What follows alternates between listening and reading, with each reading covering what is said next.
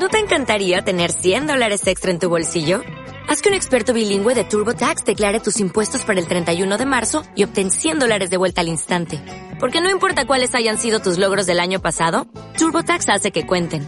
Obtén 100 dólares de vuelta y tus impuestos con 100% de precisión. Solo con Intuit TurboTax. Debes declarar para el 31 de marzo. Crédito solo aplicable al costo de la presentación federal con TurboTax Full Service. Oferta sujeta a cambios o cancelación en cualquier momento.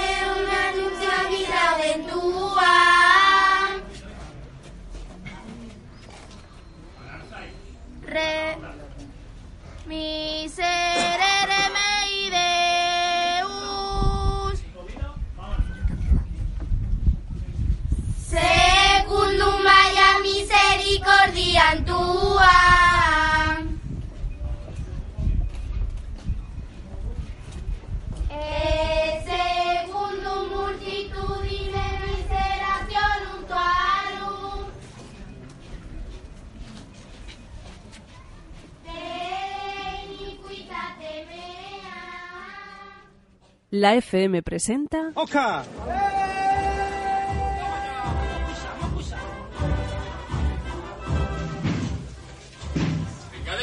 poco a poco. Poco a poco.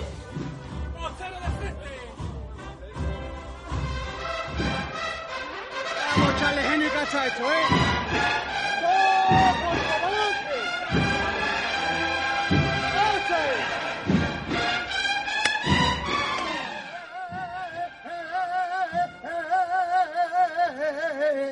Hasta el madre mía, sabía parado para verte. La levanta.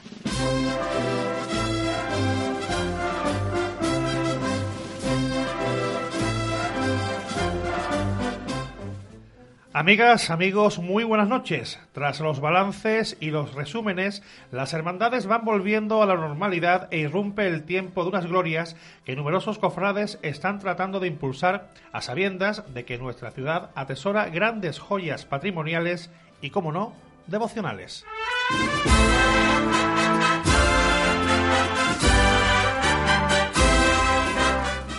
No obstante, pese a que ya dejamos atrás la Semana Santa, no podemos obviar los pormenores de la misma, detalles que han de analizarse desde el punto de vista numérico, razón por la cual hoy nos acompaña Daniel Carretero, quien ha vuelto a llevar a cabo el conteo de nazarenos de las cofradías jerezanas. Y asimismo, como es preceptivo, también recibimos en la vigésima octava edición de la Levanta a nuestros compañeros Juanma Rendón y Flores Iniesta, que llega corriendo. Buenas noches. Con la lengua fuera. Con la lengua fuera, como se suele decir. Como si se llegara tarde una retransmisión, ¿no? Evocando esos momentos de Semana Santa. bueno. Momentos momentos de Semana Santa como los que hemos escuchado al principio del programa, que no hemos escuchado esta Semana Santa, que son esas voces blancas del miserere de las tres caídas que han acompañado hoy a sus titulares en ese traslado que ha llevado a cabo la hermandad para bueno llevarla a las imágenes desde el santuario diocesano de San Lucas hasta el convento de Santa María de Gracia. Porque van a comenzar ahora también las obras en el interior eh, del templo de la Cofradía del Miércoles Santo. Unas obras que se van a prorrogar, eh, por lo menos hasta después del verano y en la que las imágenes de la Virgen de Guadalupe, el crucificado de la salud, el Nazareno caído y la Virgen de los Dolores, las cuatro imágenes están ya en la iglesia de ese convento de Santa María de Gracia. Pues sí, de algún modo este albur de los acontecimientos nos ha devuelto esta estampa cofrade y este sonido, este son cofrade que choca, ¿no? que confronta con el periodo de la gloria que hemos iniciado, que mañana tendrá su punto inicial también en el caso del pregón de José Luis Montes, del que luego hablaremos, y a unos kilómetros de distancia de aquí, con la procesión de la Virgen de la Cabeza, en la que también han tenido parte los jerezanos y también aludiremos eh, eh, con posterioridad. son los actos que están desarrollando las cofradías jerezanas. Terminado la Semana Santa hace muy poco, pero eh, la actividad, como bien decíamos al principio, continúa. Eh, nos vamos a ir un poco a las redes sociales a ver qué nos cuentan y, seguimos avanzando en nuestro programa. En la FM, La Levantá, con Iniesta, Castel y Pérez Rendón.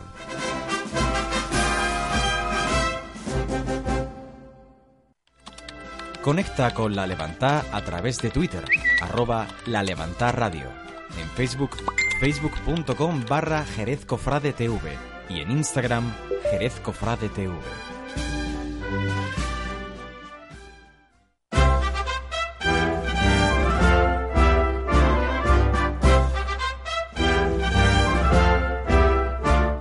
Esta sintonía anuncia la actualidad en forma de noticias y hay que decir que se ha restaurado después de Semana Santa uno de los brazos del Cristo de la Aspiración. En efecto, Cristina Espejo y Pepa Segura de S&S Restauraciones han sido las encargadas de la restauración de uno de los brazos de la imagen del Santísimo Cristo de la Expiración. Estos trabajos, de los que apenas han trascendido datos, se han llevado a cabo tras la finalización de la pasada Semana Santa. Y ocurre cada vez que finaliza la Semana Santa que comienzan los relevos en los martillos de los diferentes pasos de nuestra Semana Santa. Sí, sí, porque el pasado viernes, eh, tan solo una semana después del final de la Semana Santa, ya nos llegaban noticias de cambios de capataces para el año 2020. La Hermandad de la Piedad ha decidido que sea eh, Manuel Monjes, Manuel Monje Virués de Segovia el encargado de ponerse al frente del paso de de la Dolorosa el próximo Viernes Santo. La cofradía, con sede en la Real Capilla del Calvario, ha determinado que no continuará contando con los servicios de Juan Antonio García como, como capataz del segundo de sus pasos. Manuel Monje, que bueno, que además eh, ustedes conocen que es el hermano mayor del transporte, además es capataz de, de, nuestro Padre Jesús de la Misión Redentora, nuestro Padre Jesús del Consuelo, el Santísimo Cristo de humildad y paciencia y la Sagrada Resurrección de nuestro Señor Jesucristo. A partir de la próxima Semana Santa, que comenzará el 5 de abril del año venidero, también comandará el paso de palio de la Virgen de la Piedad. Y si hay relevo en los martillos, también hay relevos en las diferentes hermandades, en este caso la Hermandad de las Angustias, que celebró su Cabildo General de Elecciones. Así es, los hermanos de las Angustias dieron el pasado viernes su apoyo mayoritario al candidato Francisco José Macilla Fernández, quien obtuvo el 57% de los votos frente al 42% logrado por Julio Aguado Martínez Delgado en el Cabildo Extraordinario de Elecciones de la Corporación del Domingo de Ramos. Así pues, el resultado de los comicios fue el siguiente. Francisco Mancilla, 189 votos, Julio Aguado, 139, en blanco 3. Por lo tanto, Mancilla tomará el relevo del propio Julio Aguado, que ha presidido la cofradía de manera interina desde el mes de junio del año pasado. Y como avanzábamos antes, eh, mañana se celebra el pregón de las glorias, que además también eh, servirá para presentar el cartel anunciador de este ciclo, obra de Manuel Prados. Efectivamente, por ello tenemos al otro lado del hilo telefónico al pregonero de las glorias de este año 2019, José Luis Montes. Muy buenas noches. Hola, muy buenas noches, encantado. ¿Cómo se están viviendo los momentos previos a esta exaltación de las glorias? Pues muy impaciente muy impaciente porque uno ya tiene el regusto en el cuerpo del, del trabajo ya terminado y, está con la mente puesta en, en comunicarlo, ¿no? En, transmitirlo, en sacarlo de dentro y, y, bueno, pues que el, que el Jerez Cofrade y el Jerez de Glorias pues, pues se lleve el anuncio que, que espero que, que se haya puesto de manifiesto en, en los folios del pregón de gloria. un pregón de gloria que se recuperó el año pasado y un ciclo para el que se está trabajando mucho y creo que ha sido también partícipe de ello, ¿no? Bueno, sí, eh, evidentemente el acto es un acto incipiente y, bueno, pues este año en parte no solo como, como pregonero, como exaltador de, este anuncio, también pues mm, he trabajado también codo con codo con las hermandades de glorias para para pues eso pues darle mm, darle quizás a lo mejor otro, otro formato otra visión diferente. Contábamos además desde un primer momento con respecto al año pasado con la iniciativa que estaba ahí en principio un poco en el aire del lugar donde donde se va a celebrar este acto que me parece muy acertado, que es la sala compañía. y cuando se confirmó, pues bueno, sabíamos que teníamos que trasladar un acto que había empezado y se había localizado en sedes canónicas a, un, a una sede pública con todo lo que con todo lo que ello implica también a nivel organizativo y, y bueno pues me ha tocado a mí ser el pregonero de, de ese tránsito también y, y bueno pues por supuesto que mi mano siempre tendida durante todos estos meses, no solo a nivel de escritura, sino también a nivel de organización a las Hermandades de Gloria para que el acto sea como las glorias de Jerez se merecen. Sin adelantar mucho de cara al anuncio del ciclo de las glorias, ¿cómo vas a ensalzar o cómo sientes tú las glorias de cara a, a poner las mañanas de relieve en esa sala compañía? Pues mm, yo he partido con una, con una premisa y es que, mm, eh, o al menos es mi punto de vista o es lo que, lo que yo he, he sentido durante, durante estos años, ¿no? Que el ciclo de glorias no, mm, no cae tan de pie como quizás el ciclo, el ciclo cofrade. Sí que es cierto que hay grandes reposiciones como, como el Carmen o la Merced que con sus novenas pues arrastran, digamos, de, de, las devociones del pueblo de Jerez y arrastran de, del pueblo y de, y de, y de sus devotos y, son más seguidas, pero por, por, por, norma general el, el, ciclo de glorias no es, un, no es uno de los ciclos de, del año cofrade que se siga con la intensidad que, que deberían. Entonces el, el pregón o el, o el, anuncio que voy, que voy a plasmar en, el día de mañana pues viene un poco a o, empieza digamos con esta premisa, ¿no? Hay que, hay que poner en valor el, el maravilloso ciclo de glorias que tiene la, que tiene la ciudad de Jerez y hay que inyectarle, aún si cabe, más, más ganas todavía al jerezano para que, en primer lugar, sea consciente de verdaderamente cuál es el ciclo de glorias que, que puede disfrutar durante, durante estos meses. Y en segundo lugar darle las ganas y la energía suficientes para que pues igual que disfruta como el que más en los días santos que, que ya han pasado que, que disfrute mm, como el que más de las glorias de Jerez que son son de una calidad muy reseñable. De hecho, la idea, yo entiendo que desde la Asociación de, Agrupaciones Letíficas es que con esto se consiga enganchar al cofrade, ¿no? Que se cree una tradición a través de iniciativas como el pregón o la presentación del cartel que también tendrá lugar mañana. Exactamente, yo creo que sí, creo que creo que es muy acertado poner en poner esto en valor y, en, y utilizando ese formato que es un formato muy del sur, eh, y, evidentemente mm, un pregón siempre, siempre es una fórmula de llegar a la gente eh, que cae de pie, que mm, es efectista y, va directamente pues al, corazón de la gente, que es a lo que, que es lo que definitiva pues consigue o intenta conseguir siempre un pregón o, un cartel. Entonces, el formato creo que es el, idóneo para, para llegar al, al jerezano y ya no solo a nivel de formato, sino ya te digo, en, en el texto que, que planteo he intentado sobre todo pues mm, plasmar en el papel eh, un canto de glorias muy jerezano y muy mariano. O sea, si hubiera que definir el pregón sería jerezano, mariano y cofrade en ese, en ese orden. Porque quizás a lo mejor también el, el pregón más que nunca tiene que crear sentido de pertenencia, o sea que el jerezano mm, repare en cuáles han sido sus glorias a lo largo de toda su historia y reparen que las tiene durante todo el año para disfrutarlas y, y contagiarles esa ganas porque, porque las disfrute. Y evidentemente pues cantarlas porque es un no sé un honor y un privilegio poder hablar de la Merced poder hablar del Carmen del Rocío. Son grandes glorias las que tenemos en la en la ciudad. Y el pregón parte pues con esa doble premisa contagiar esas ganas pero sobre todo tanto a nivel de formato por parte de las asociaciones letíficas como como mi tarea en particular oficializar que, que se creen ganas no solo no solo por vivir el ciclo que nos toca de 2019, sino por contagiar esas ganas o esa curiosidad de decir, mm, a ver mm, a ver cuál es el pregón de las glorias del año que viene, a ver quién, quién, es el, quién es el elegido, cómo lo va a tocar, qué es lo que va a hacer, mm, transmitir esa oficialidad en esas dos, en esas dos vías, en esas dos vertientes. Y ha hablado un poco de, de, tu pregón, en el que vas a desgranar cómo sientes las glorias, pero ¿va a ser un pregón clásico, un pregón más innovador? ¿También en la puesta en escena vamos a ver algo diferente a lo que estamos acostumbrados? Mm, el pregón va a ser clásico.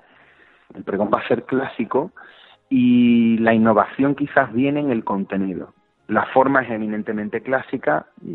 Bueno, yo en lo personal eh, ya mi, mi rumbo está más o menos trazado y, y el, y el verso siempre, siempre es la parte, digamos, con más, con más peso. La prosa, por supuesto, que tiene sus mensajes, que tiene sus anécdotas, tiene su, su tratamiento, ¿no? Y, y, sirve también un poco para, para, que, para darle ese contexto y ese hilo conductor para que para que pues no haya versos mmm, sino que la prosa te vaya conduciendo al verso y el verso conduzca a la prosa y a la prosa pues darle ese otro ese otro tratamiento. Pero evidentemente sí el verso va a ser quizás el que tenga el, el peso más importante dentro del dentro del pregón. Pero la innovación mm, va a venir en el contenido no en la forma, porque, porque habrá romances, habrá décimas, habrá sonetos, es decir, la forma será clásica, pero el contenido de esas décimas, el contenido de esos sonetos, el contenido de esos romances, sí va a ser innovador. Y quizás ahí es donde está la innovación. Habrá evidentemente una, hay una sorpresa que, mm, que sí que se sale un poco del esquema, del esquema clásico, más dirigida o más localizada quizás en la, en la última parte del, del pregón. Y, y, en, ese momento pues pues a ver cómo cuál es la aceptación que tiene el, el jerezano de ese, de ese momento. Pero si hubiera que catalogarlo sería más clásico que innovador sí. Cuando mm, se pregunta a un exaltador, a un pregonero de la Semana Santa, ya uno más o menos se va guiando sobre eh, qué devociones puede ir girando eh, en la pieza de cada, bueno, de cada saltador, ¿no? Pero en este caso quizás por ese eh, empuje menor, por así decirlo, de las glorias en Jerez, quizás no sepamos en tu caso cuáles son las glorias más importantes para ti. en ese sentido, ¿cuáles son las devociones que más importancia van a tener en tu pregón?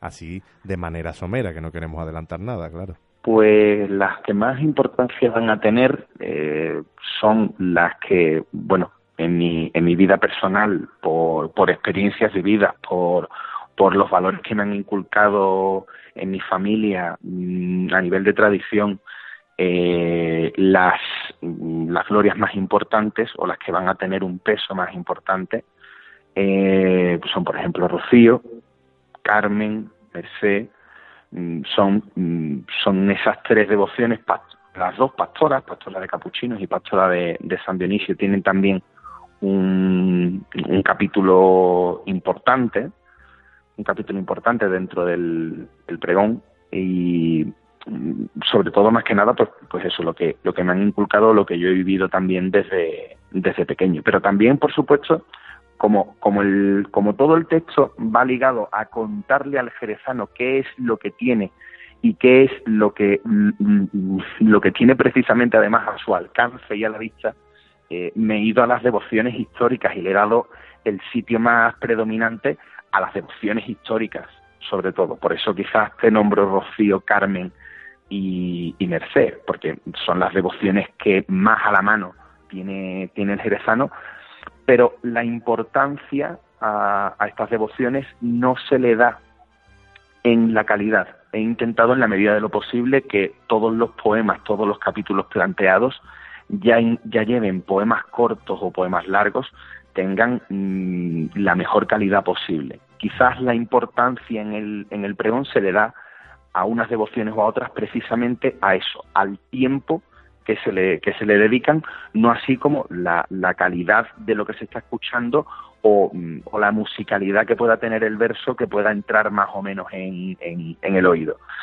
Se ha tratado todo con la misma musicalidad, con la misma calidad, con, con el mismo cariño para cada una de las glorias, pero la importancia donde está es en el tiempo que se le, que se le dedica a cada una de las devociones de glorias de, de Jerez. Es eso lo que, lo que marca la importancia que tienen esa, esas tallas devocionales dentro del, dentro del texto. Pues Celu, mm, bueno, te digo Celu porque nosotros somos compañeros, nos hemos llevado mucho tiempo y hay mucha confianza y entonces pues te decimos Celu, pero ya cuando uno lee las, las citaciones oficiales, José Luis Montes, pues la verdad es que impone mucho respeto eh, y no te queremos perder ese respeto, claro está.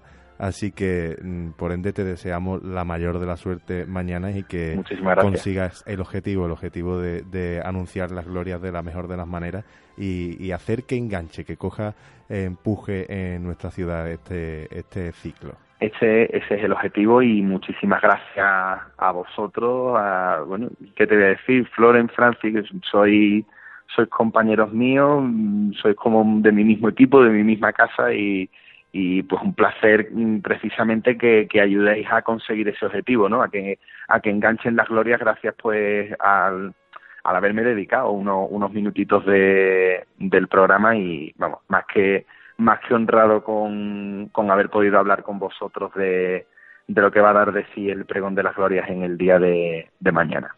Pues muchísimas gracias y nos vemos mañana a las 9 en la sala compañía. A las 9 en la sala compañía. Muchísimas gracias a vosotros.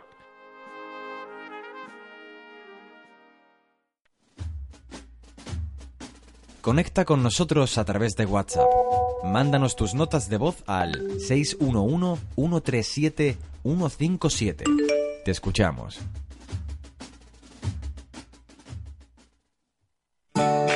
En el puerto de Santa María, Nova Salud, tu clínica dental de confianza especializados en implantes, prótesis, cirugía maxilofacial, ortodoncia y estética dental, con las técnicas más vanguardistas para cuidar de tu salud bucal. Ven a Clínica Dental Nova Salud. Infórmate en el teléfono 956 05 47 52. Los martes y jueves, la carne de vacuno es la protagonista de la carta de Mesón Botavino. Ven y disfruta del 50% de descuento en carnes de retinto. Mesón Botavino. Estamos en la calle Valdepeñas, frente a Hipercor Jerez.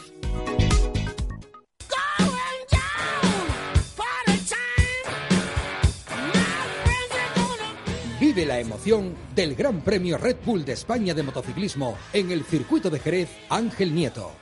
Del 3 al 5 de mayo. Vive el mejor ambiente deportivo, del motor y de la competición.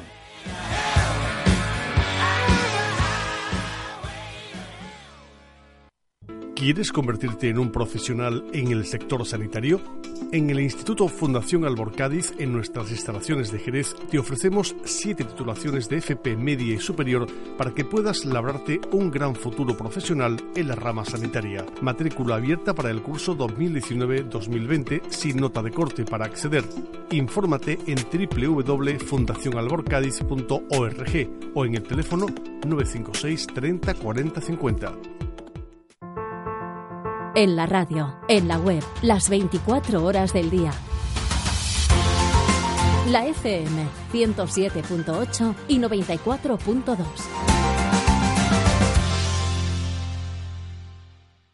En la FM, la levanta.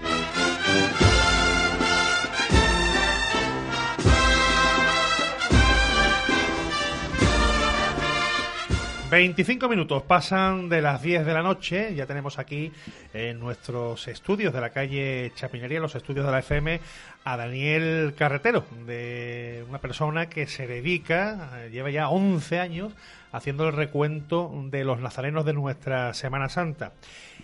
Dani, buenas noches. Hola, ¿qué hay? Buenas noches. Si yo te digo el 10.404, eh, ¿es el número que ha salido hoy en la 11, el de la Lotería Nacional, o es el número...? Es el número que yo voy a jugar el año que viene en la Lotería de Navidad. y como toque, toca. 10.404 es el número de los nazarenos que Daniel Carretero ha contado este año en nuestra Semana Santa. Eh, y bueno, eh, vemos una evolución, aunque habrá que analizar un poco todos estos números. Pero bueno, eh, haciendo un poco de resumen, cómo ha sido este año el recuento, porque ha habido jornadas un poco conflictivas, como fue la del miércoles santo, eh, cómo se ha desarrollado, ha desarrollado ese, ese estudio en este 2019. Bueno, pues este año hemos tenido un crecimiento del 3,6%, lo que supone que hemos este año hemos crecido 366 nazarenos más eh, en referencia al 2018. ¿Y eso Eh, mucho o poco? Pues hay que tener en cuenta de que la Semana Santa, si te coges los gráficos, ves que más o menos durante los periodos del 2013 al 2017 creció en torno a 500 nazarenos aproximadamente al año. Pero también hay que tener en cuenta que el año pasado, no, he relacionado nunca el por qué, pero el año pasado fue el primer año que dimos un crecimiento negativo. Eh, fue el primer año que tuve que contar, creo que eran 42 nazarenos menos, que no es una cosa alarmante, pero que, porque el año pasado prácticamente salieron casi todas las cofradías, eh, excepto en la madrugada que se mojaron, creo recordar. ¿no? Sí, la madrugada nada más que salió el nazareno. Ahí está, entonces, pero de todos modos, no es que esos nazarenos no se cuenten, se coge el dato del año anterior, porque si, si yo no cuento los mil y pico de nazarenos que salen en la, eh, en la madrugada, yo me cargo la estadística. Entonces se coge el dato del año anterior para de alguna manera poder, ex- vamos a decir, estabilizar lo que viene siendo el crecimiento. Pero este año hemos vuelto a coger carrera y hemos vuelto a empezar a, a crecer nuevamente. Hay que tener en cuenta que este año no, han, no ha habido cofradías nuevas, lo cual eso siempre, eh, pues claro, cuando hay una cofradía nueva, del tirón te metes 100 nazarenos, normalmente aproximadamente 100 nazarenos, y esos crecimientos pues se han visto reflejados en los estudios de los años anteriores. Decías de, de las jornadas. Bueno, pues este año hemos tenido algo así como unas jornadas un poco, vamos a llamarla convulsas, sobre todo convulsas en la jornada de las vísperas, teniendo en cuenta de que este año hemos contado 242 nazarenos menos, lo que supone 34,3% menos que el año pasado, porque han abandonado esa jornada la, eh, la Hermandad de la Fe y la Hermandad de la Salud, que han ido hasta el lunes y el martes, y entonces evidentemente el lunes y el martes se ha registrado un incremento considerable de nazarenos. El domingo de Ramos, pues quedó prácticamente con 7 nazarenos más que el año pasado, no llega ni al 1%. El lunes santo se experimenta un buen crecimiento, teniendo en cuenta de que casi todas las cofradías crecieron. Fueron 178 nazarenos más los que se contaron el lunes santo, que es un 14,5% adicional. Ahí hay que incluir a la hermandad de la SE, claro. Claro. Y también hay que meter a la Hermandad de la Salud el martes santo, que prácticamente pues fueron 160 nazarenos más los que sacaron este año eh, todas las cofradías de, digamos, del martes santo, un 13% más. El miércoles santo, pues el miércoles santo faltó por contar eh, la amargura y, también las tres caídas, las tres caídas porque no salió, la amargura porque no dio tiempo, pero sí es verdad que el resto de cofradías pues sí se pudo contabilizar. Eh, prácticamente el prendimiento metió un montón de nazarenos más y gracias al crecimiento del nazareno eh, de- del, miércoles santo fue gracias al prendimiento, que prácticamente fueron 50 nazarenos más, o sea, la- ese día fue un 3,1. Eh, mirando el miércoles santo para el año que viene, pues cuando podamos contar los incrementos de las hermandades, por ejemplo, de, las tres caídas y después también de la amargura, pues evidentemente podremos ver eh, la evolución que lleva esas dos hermandades y también el día. El jueves santo solamente nos quedamos con tres nazarenos menos. Eh, en la madrugada es interesante el dato de que hay 80 nazarenos eh, más este año. O sea, ahora que dicen que si la Yedra salva o que si no, lo que sea, la Yedra metió 60 nazarenos más. Esa es la hermandad que más crece este año. Eh, 60 nazarenos más, teniendo en cuenta que la hermandad de la Yedra no salió el año pasado eh, y no se pudo contabilizar. El año pasado ya había un incremento. Cuando una hermandad no sale, normalmente el incremento es interesante siempre pasados los dos años o tres años después de que haya salido. Y después la jornada del Viernes Santo también es una jornada interesante porque metió 140, 144 nazarenos más, se revalorizó esa jornada un 10,3% y eso es sobre todo gracias a la Hermandad del Cristo que subió, pero también sobre todo a la Hermandad de la Exaltación que metió un buen número de nazarenos más el Viernes Santo. Esa es una hermandad que está ahora mismo prácticamente al alza en cuanto al crecimiento que está experimentando su cortejo. Y ya el domingo de resurrección es en mm, una de las caídas que, claro, sacando los nazarenos que sacan el domingo de resurrección, cualquier altibajo que se cuente, que este año se contabilizaron nueve nazarenos menos, prácticamente supone un 17% menos. Entonces parece que es muy agresivo eh, ese, que evidentemente ese cre- eh, crecimiento negativo del que hablo, pero evidentemente se trata de esto, de que, que es una cofradía que saca muy poquitos nazarenos y a la, a la más mínima pues supone un incremento o un decrecimiento muy interesante. Con lo cual nos quedamos con, digamos, una jornada normal, por así decirlo, porque quizás las vísperas y también el caso de, de la resurrección son dos casos especiales por eh, que en el caso de resurrección es una sola hermandad y entonces repercute al día y la víspera pues está perdiendo hermandades obviamente no progresivamente. Claro. Así pues yo creo que el dato interesante es que en mayoría crece progresivamente pero ese crecimiento lo ves eh, con tendencia a que se vaya estabilizando de, de cara a años venideros o hay una tendencia que quizás sea más negativa la tendencia sigue positiva las cosas como son. Porque después de todo esto, eh, yo ahora mismo, que el otro día me llamaron el, el Tezanos de las cofradías, un abrazo muy fuerte, al final tío acertado, no digo nada. Pero bueno, la, chavila, ¿no? las cosas es que si haces un poco de cocina de todos estos datos, pues te das cuenta de cómo funciona. Eh, tú coges, lo, o sea, por ejemplo, yo tengo, he calculado la proyección, por ejemplo, para 2020 para el año que viene. Y la proyección vuelve a decirnos que vamos a crecer un 2,8%. Mínimo aproximadamente un 2,8%. ¿Cómo cojo esto? Pues cojo los tres, digamos, las tres progresiones que he tenido de años anteriores y más o menos pago una media. Y saco el resultado del año que viene. El año que viene, según este estudio, pues eh, dirá que vamos, vamos a sacar 10.700 nazarenos. Pero es que esto no está muy desequilibrado con los, el dato del año pasado. El año pasado yo decía que este año íbamos a sacar 10.450. 10.404. Quiero decir que por ahí, por ahí, pues se va haciendo el crecimiento. A mí me llama mucho la atención que no solo eh, interpretas, sino que, que también, bueno, haces tus valoraciones, ¿no? Desde el punto de vista cofrade, ¿no? Porque tú eres cofrade. Y yo no sé si hay casos aislados con respecto a más tardía, como es el año, ha sido el año 2019. ¿Eso también suele repercutir? ¿El hecho de que la cuaresma sea más tardía eh, aviva las ganas en los hermanos para salir de Nazareno?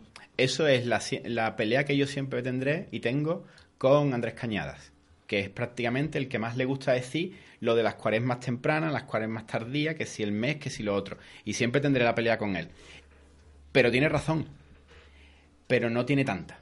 Me explico. Cuando las cofradías prácticamente están a primeros de mes, que es en el periodo, digamos, donde la gente ha cobrado y de alguna manera sacan la papeleta de sitio, digamos que dos semanas después, Semana Santa, en ese momento las cofradías incrementan, o sea, siempre incrementan, o en esa Semana Santa siempre se ha registrado un incremento eh, que viene a ser más o menos alrededor del 4%.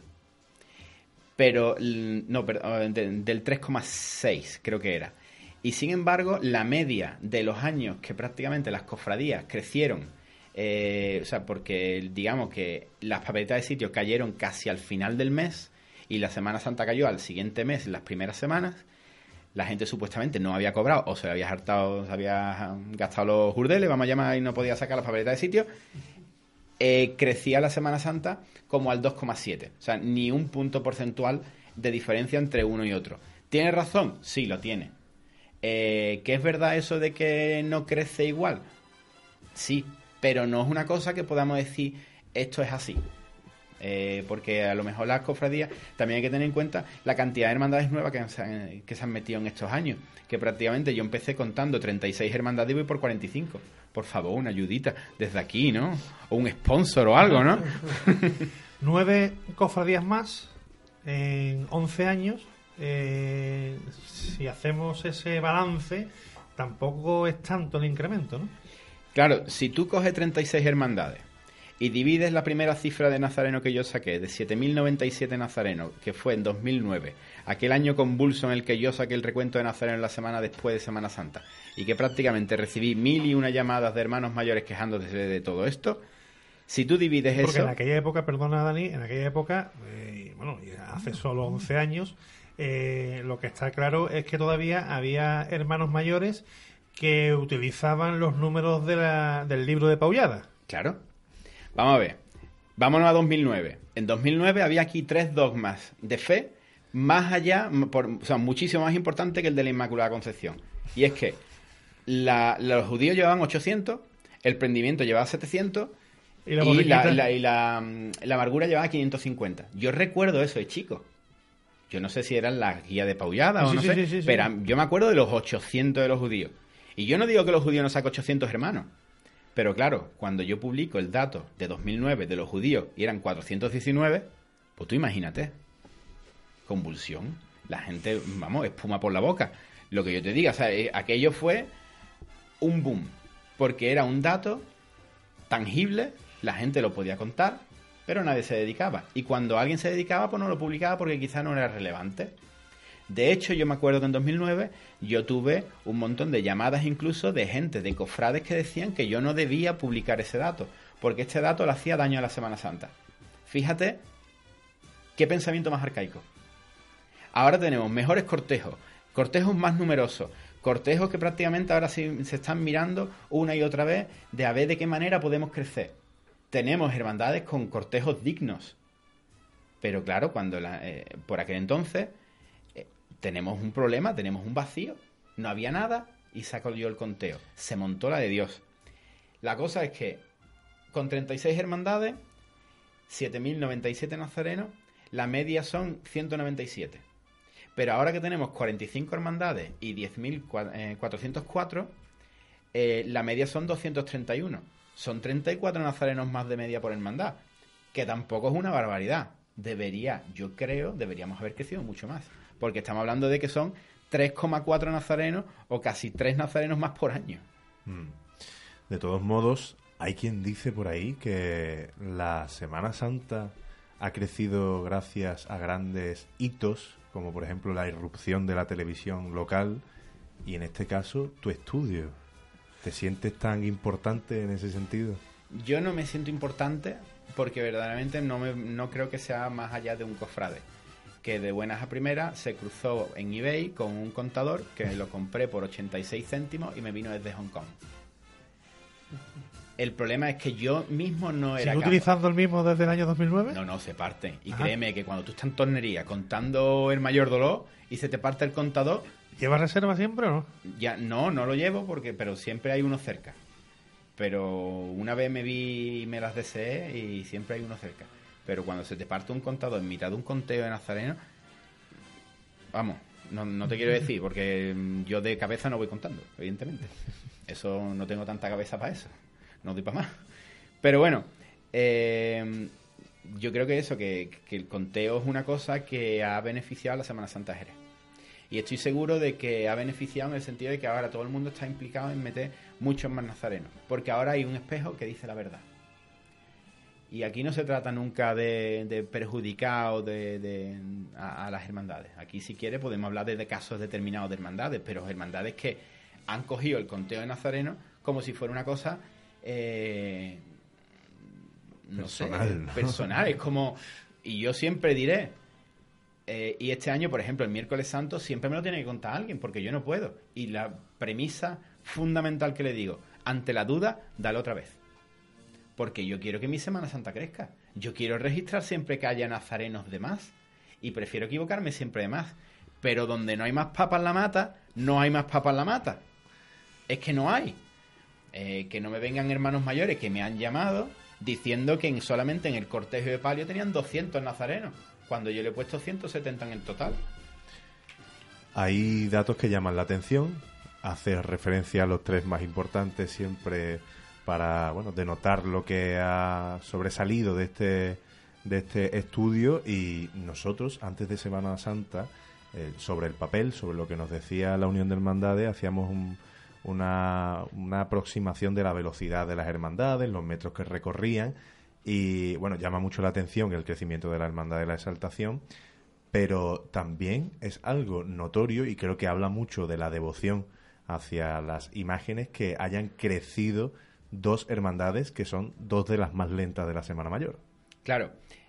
Cuando yo empecé con el conteo, yo empecé a intentarlo mezclar dentro de la página web Ser Cofrades con las velocidades. Yo las registraba en metros por minuto.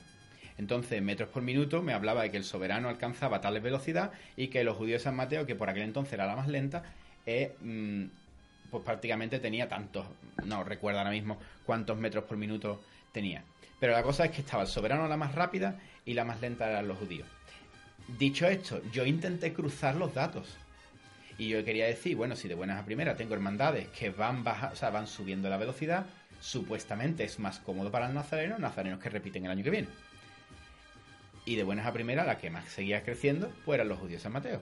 Ese pedazo de ave que viene con todos los nazarenos de, Madrid, pues viene bien cargado todos los años.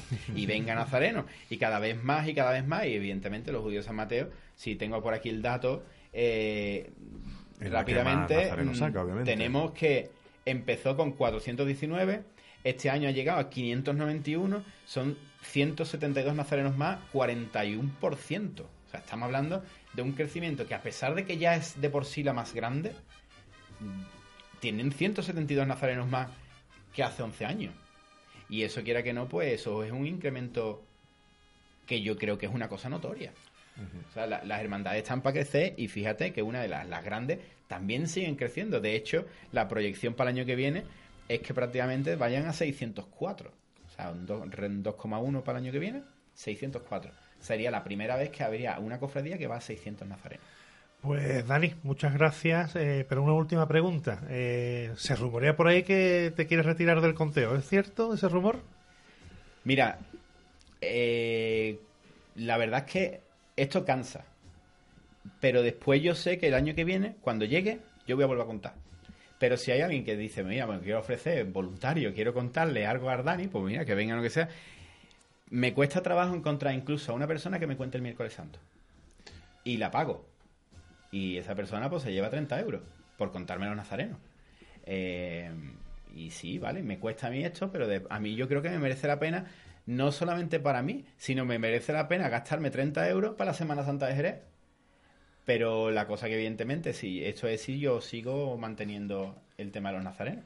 Bueno, pues ponemos ahí ese en el tablón de anuncios, esa oferta vacante, por si acaso alguien se anima el año que viene a pero contar créeme nazarenos. que es que no mucha gente dice, ah, yo voy a, por 30 euros a contar yo nazarenos.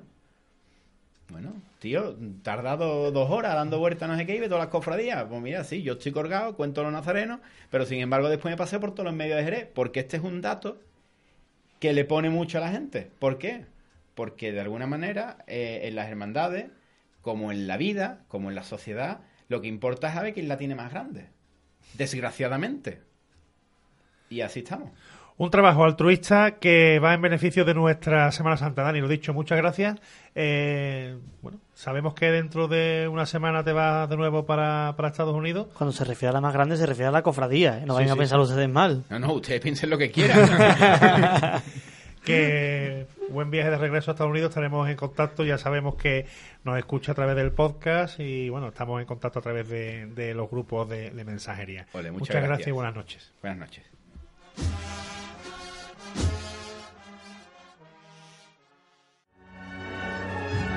Siga toda la información cofrade en la FM.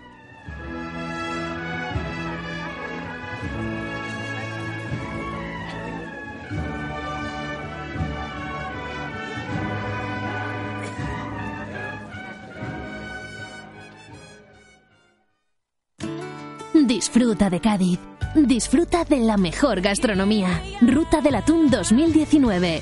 Barbate del 1 al 15 de mayo. Zahara de los Atunes del 14 al 19 de mayo. Conil del 3 de mayo al 3 de junio. Tarifa del 24 de mayo al 2 de junio. Es un mensaje de la Diputación de Cádiz. Si algo es noticia en Cádiz, en la 107.8 te lo contamos. Es un suma y sigue toda vez que ayer fue... El baile, las actividades lúdicas. No creo que Hay que tener una... La oferta informativa más numerosa de la provincia. Más de cuatro horas en directo con información de cerca, de aquí, la que te interesa. Nosotros, como ustedes saben, hemos hecho una propuesta y es que en Jerez busca... Eh, pero todos los años entre 5 y 6 mm. desde las 8 de la mañana hasta las 8 de la noche, las noticias en la 107.8 la FM, ahora la radio.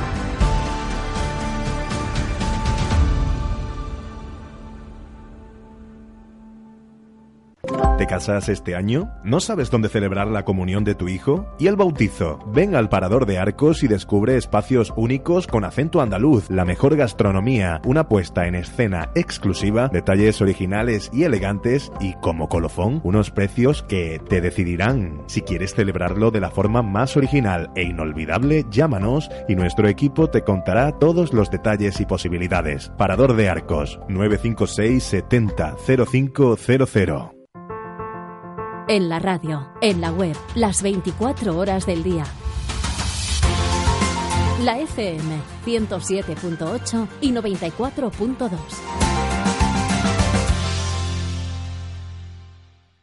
La Levantá.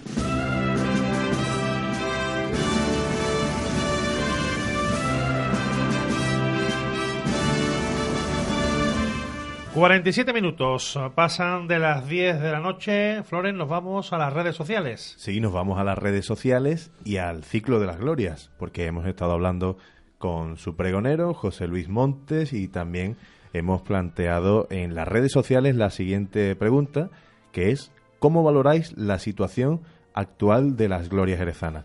Nos han llegado muchos comentarios, eh, diversas opiniones al respecto. Por ejemplo, aquí José García nos dice buena, sin más.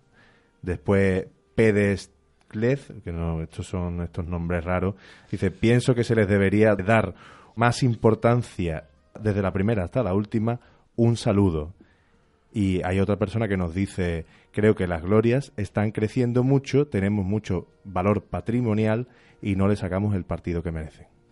Bueno, pues son las opiniones de algunos de nuestros oyentes sobre el ciclo de glorias, las glorias que, eh, como hemos dicho anteriormente, mañana tendrán ese punto de partida en la sala compañía con el pregón de nuestro buen amigo José Luis Montes. Y como siempre, vamos, damos paso al cuestionario de, cada lunes. Sí, sí, como no iba a ser menos, pues el cuestionario también va a un hermano mayor de Glorias, a la que hemos hecho referencia al principio del programa. Esa es la pista de hoy. A ver si ustedes lo adivinan antes de que escuchen quién es.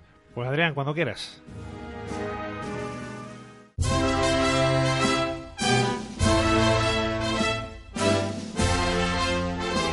El cuestionario de la Levantá.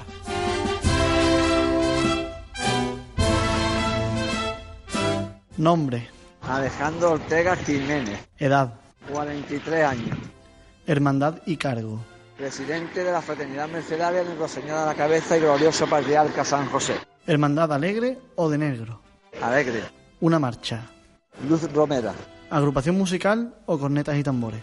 Cornetas y tambores. Un momento de su Semana Santa. La defensión por calle Escuela. Una calle para ver cofradías. Tornería. Un paso de misterio. Cristo de la Caridad. Un crucificado. Crucifijo azul. Un Cristo nazareno. Las cinco llagas. Una dolorosa. Pena y lágrimas. Un palio. Misericordia. Un manto. Desconsuelo. Una corona. La patrona. Callejear o verla en carrera oficial. Callejear. Complete la frase. La carrera oficial. Larga. Un defecto del mundo cofrade. El critiqueo y que no somos nosotros mismos. Una virtud del mundo cofrade. Pasa palabra. ¿Qué le queda por vivir en términos cofrades? Nada, seguir con el amor de la Virgen Señor. Complete la frase. La Semana Santa de Jerez. Para mí es la mejor.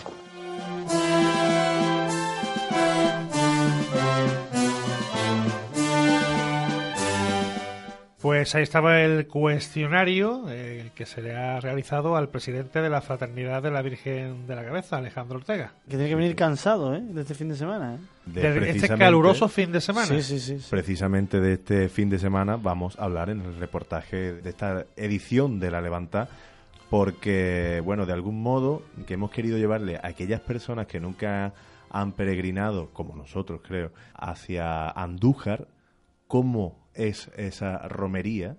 Y la verdad que es algo interesante porque es la romería más antigua de España y hay un grupo importante de peregrinos que marcha desde Jerez todos los años y lleva su proceso, lleva también un importante fervor por parte de gente no solo de Jerez, sino de toda la provincia y queríamos dejar eh, constancia de esta peregrinación que ha llevado nuevamente a los jerezanos hacia el Cerro del Cabezo.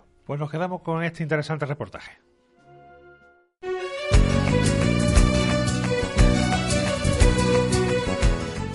El último fin de semana de abril ha vuelto a acoger la romería más antigua de España. La devoción en torno a la Virgen de la Cabeza ha concitado nuevamente a numerosos fieles que han sido partícipes de una procesión que también han vivido con especial intensidad los peregrinos jerezanos.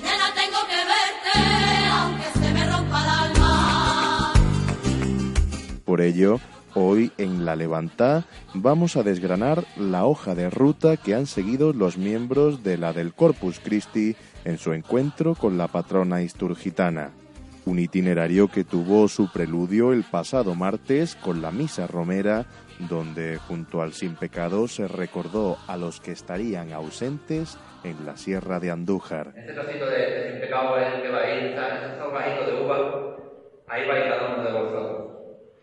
Que sentáis que va venir en nuestro corazón, que sintáis que siempre, que siempre esté con nosotros, que nunca nos olvidamos y siempre la Virgen nos tiene siempre presente y, ella sabe por qué no se ha podido venir o, o tal cual.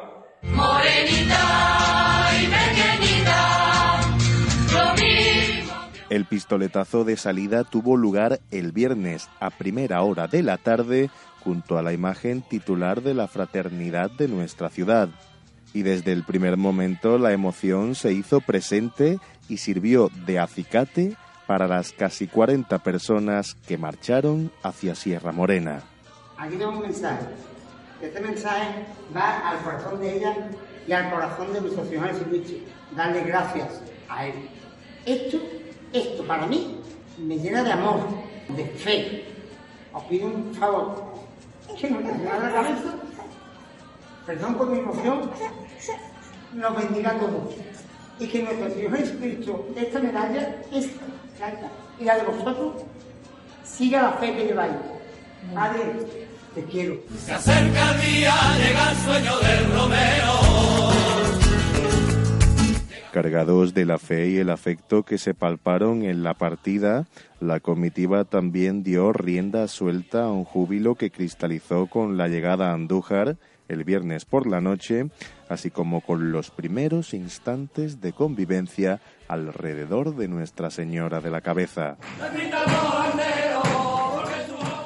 Una Virgen ante la cual se presentaron el sábado al mediodía en la compañía de su presidente, Alejandro Ortega, y el flamante hermano mayor, Vicente Sánchez López, quien tuvo la oportunidad de personificar el apego que ha adquirido esta devoción en nuestra tierra.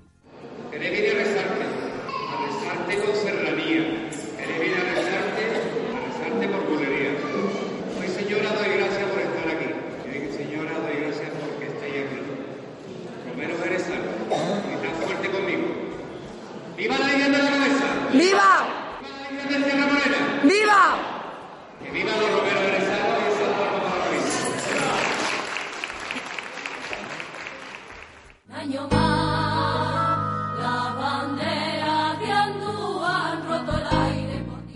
Tras la puesta de largo de la filial jerezana, la jornada sabatina acompañó la espera con multitud de sevillanas que se prolongaron hasta la llegada de la matriz a las once de la noche. Tras esta se llevaron a cabo el Santo Rosario junto al Arco de la Calzada y las misas horarias que culminaron el domingo a las 10 de la mañana con la solemne pontifical de Romeros, a cuya finalización comenzó la procesión. Dicho desfile no estuvo exento de la piedad popular que se dejó sentir entre los que se dieron cita en el Cerro del Cabezo bajo el son incesante de las campanas de la basílica y la persistente lluvia de pétalos.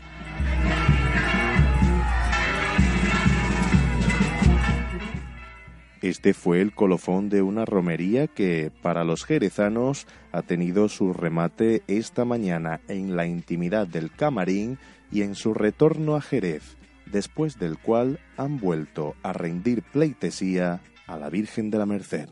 me duele en el alma tener que decir como me duele en el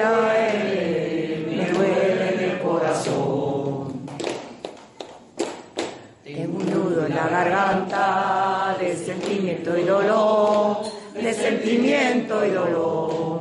Como me duele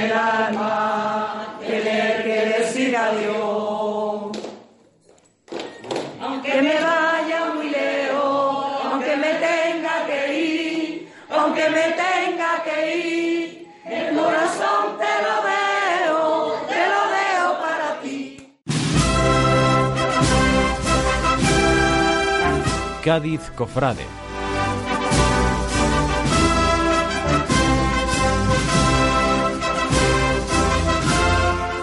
Y como hacemos eh, cada lunes, un repaso a la actualidad de la provincia, Flores. Sí, porque las glorias también se dejan notar en todas las localidades de la provincia y vamos a empezar por Rota, donde ya nos espera nuestro compañero Miguel Ángel Lobato. Muy buenas noches, Miguel Ángel. Buenas noches, compañeros. Un saludo a todos los oyentes del programa La Levantá. En esta semana, en la actualidad cofrade roteña, tenemos que informar en primer lugar que la Hermandad del Nazareno ha informado que la Junta de Gobierno, reunida en cabildos oficiales, ha acordado el nombramiento de Diego Mateos Laines como capataz del Paso de Jesús Nazareno y a Pablo Barba Gallego como capataz del Paso de María Santísima de la Amargura para la próxima salida procesional extraordinaria con motivo del 375 aniversario fundacional que se va a celebrar el 29 de junio. La hermandad igualmente felicita a ambos hermanos por su nombramiento y por su buen hacer en la pasada estación de penitencia en la madrugada del Viernes Santo. La Hermandad del Santísimo Cristo del Amor celebrará salida procesional con su cotitular Santa Gema Galgani el próximo viernes 17 de mayo a las 20 y 30 horas desde el templo parroquial de Nuestra Señora del Carmen. El cartel anunciador de esta salida procesional recoge una fotografía de nuestro compañero Miguel Ángel Benítez Granado realizada en la procesión del pasado año, cuando la imagen de la santa procesionaba por la calle Doctor Fleming. Tenemos que informar también en la Hermandad de la Veracruz que una vez concluido el plazo de revisión de datos personales se abre otro periodo de un mes para la presentación de candidatos y comprobación de las rectificaciones que se pudieran haber reclamado en este caso para las próximas elecciones en la Hermandad del Viernes Santo Roteño. Este plazo será desde el martes 30 de abril hasta el jueves 30 de mayo. Los martes y jueves en horario de 19 a 20 horas en la capilla de San Roque. Tenemos que informar también en la Hermandad de Nuestra Señora del Carmen que ha convocado el cuarto concurso de fotografía para anunciar el cartel oficial de la salida procesional que tendrá lugar el próximo mes de julio. Y para finalizar tenemos que informar de un comunicado oficial de la Hermandad de la Veracruz donde nos, nos indica que ante la dimisión irrevocable del vestidor de María Santísima de las Angustias, don José Antonio Moreno Bernal, la Junta de Gobierno reunida en Cabildo Extraordinario de Oficiales ha tenido a bien el nombramiento como vestidor de la Santísima Virgen a don Manuel García Rodríguez. Igualmente la hermandad quiere agradecer el buen hacer y el gran trabajo realizado por José Antonio por su magistral singladura en la Hermandad de la Veracruz e igualmente le desea todo lo mejor en esta nueva etapa.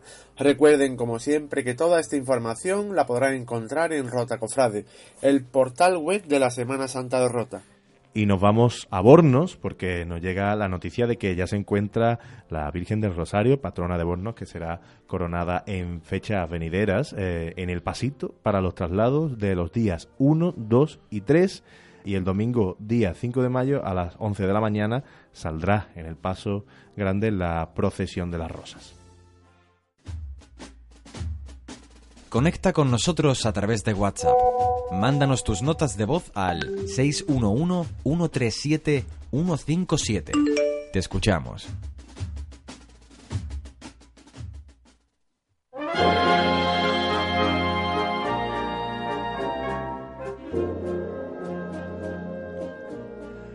Vamos llegando al final de nuestro programa de hoy, pero antes unos apuntes de agenda.